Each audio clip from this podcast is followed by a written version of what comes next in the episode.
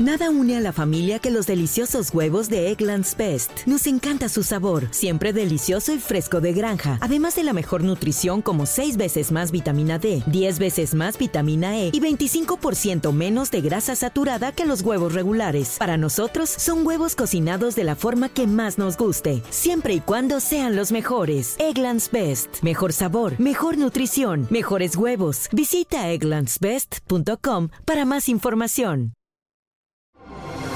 Así sucede con Carlos Martín Huerta Macías. En este podcast recibirás la información más relevante.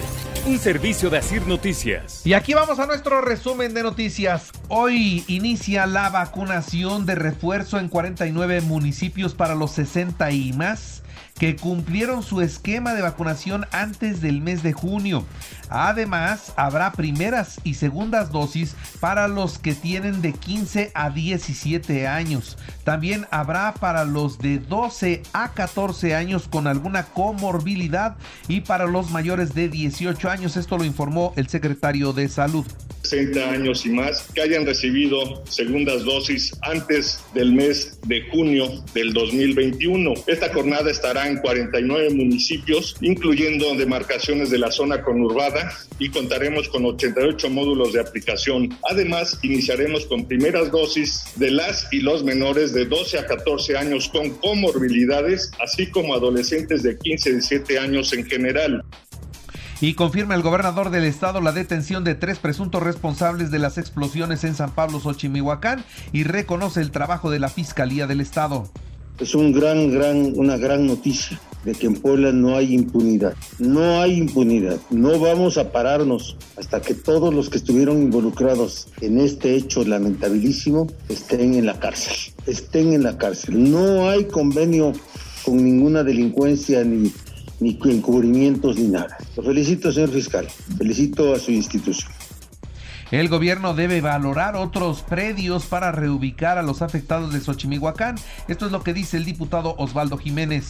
El gobierno nosotros como autoridades no podemos caer en la incongruencia de someternos a la presión de estas, de estas familias. Es decir, hay toda la voluntad, toda la intención por parte del gobierno de reubicarlos y construirles una vivienda. Yo a lo mejor lo que exploraría sería otras opciones, es decir, no mandarlos desde San Pablo hasta la zona del Batán, porque si lo sacas de su contexto y la Secretaría de Seguridad Pública realizará operativos para revisar todas las pipas de gas LP que transiten por la entidad. Esto es una orden del gobernador.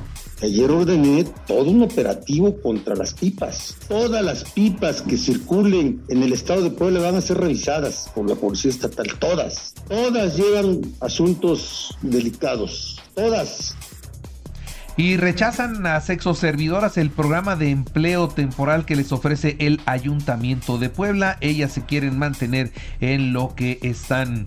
Niegan los permisos a los ambulantes para el Guadalupe Reyes si no entregan su padrón a la Secretaría de Gobernación. Así lo dio a conocer su titular Jorge Cruz Lepe.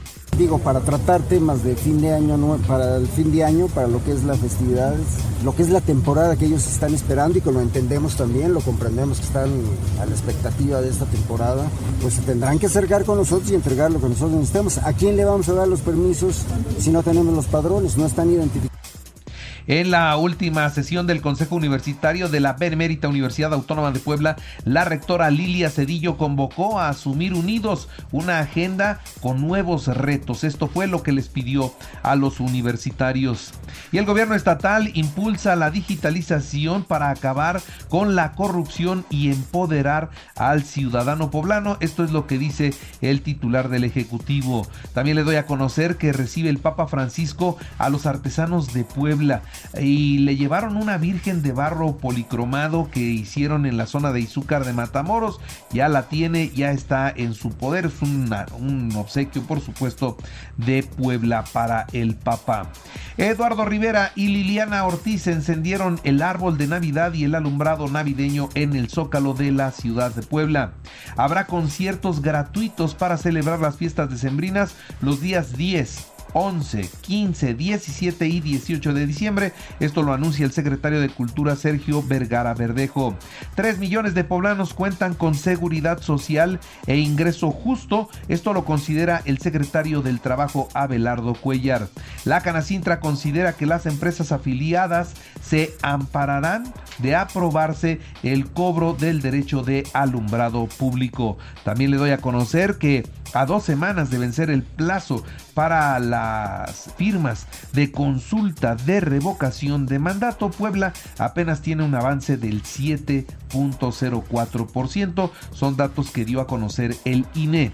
El INSABI es un fracaso más del presidente de México. El desabasto de medicamentos lo sabemos y lo conocemos y lo sufre mucha gente. Esto es lo que dice la diputada Mónica Rodríguez de la Vecchia.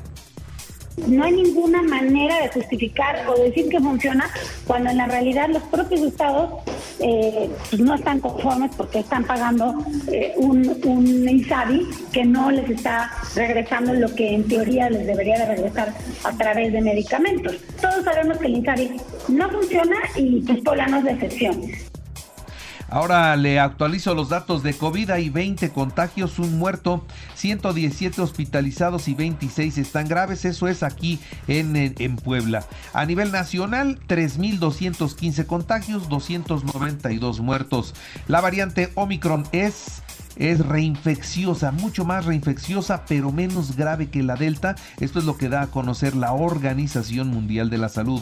Por cierto, Estados Unidos pide a sus ciudadanos evitar sus viajes a México para evitar contagios de COVID. La FDA allá en los Estados Unidos ya autorizó la terapia de anticuerpos de AstraZeneca para prevenir las infecciones por COVID en pacientes vulnerables o débiles. Así es que vamos caminando ya con este medicamento que han logrado los de el laboratorio de AstraZeneca. Reino Unido determinó obligatorio el cubrebocas en los centros de trabajo y el pasaporte de vacunación. Allá los que se muevan se tienen que mover con el pasaporte de vacunación.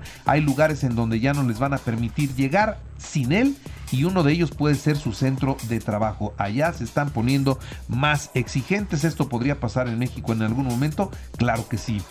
La familia política del fiscal Alejandro Hertz Manero eh, documentó las transferencias de 7.9 millones de dólares a paraísos fiscales, esto con el nombre de uno de sus hermanos, para desviar la atención de las autoridades. Así que con pruebas en mano piden juicio político para retirarlo del cargo. Es la familia política la que le está haciendo el problema al señor Alejandro Hertz Manero. Ante todo esto, el presidente de México dijo que sus funcionarios son honestos honestos íntegros y que solo existe interés de algunas partes, de algunas personas, de algunos medios de comunicación en desacreditar a su gobierno, pero sus funcionarios, dice, son buenos. El Tribunal Electoral ratifica la cancelación del registro de tres partidos políticos, Fuerza por México, redes sociales progresistas y Encuentro Solidario, toda vez que se quedaron por abajo del 3% de la votación en las elecciones pasadas. El INE prohíbe al presidente de la República promover el proceso de revocación de mandato por violar el principio de imparcialidad y neutralidad.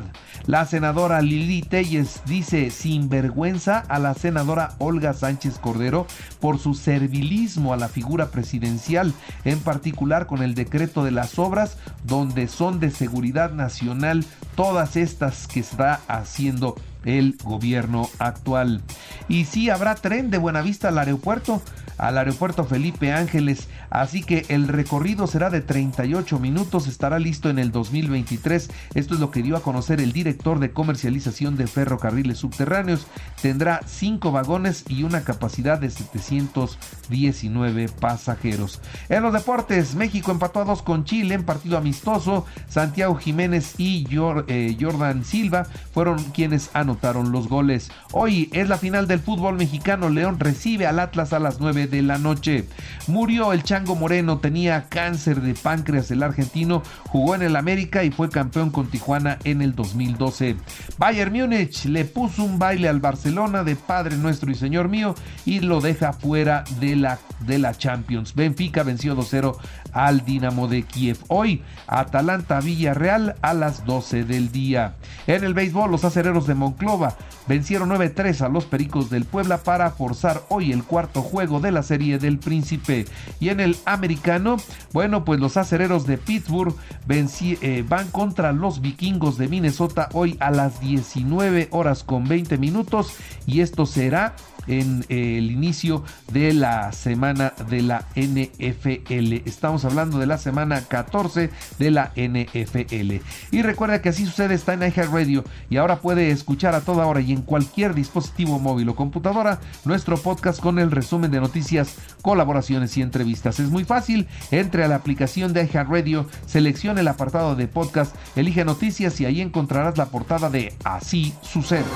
Así sucede con Carlos Martín Huerta Macías.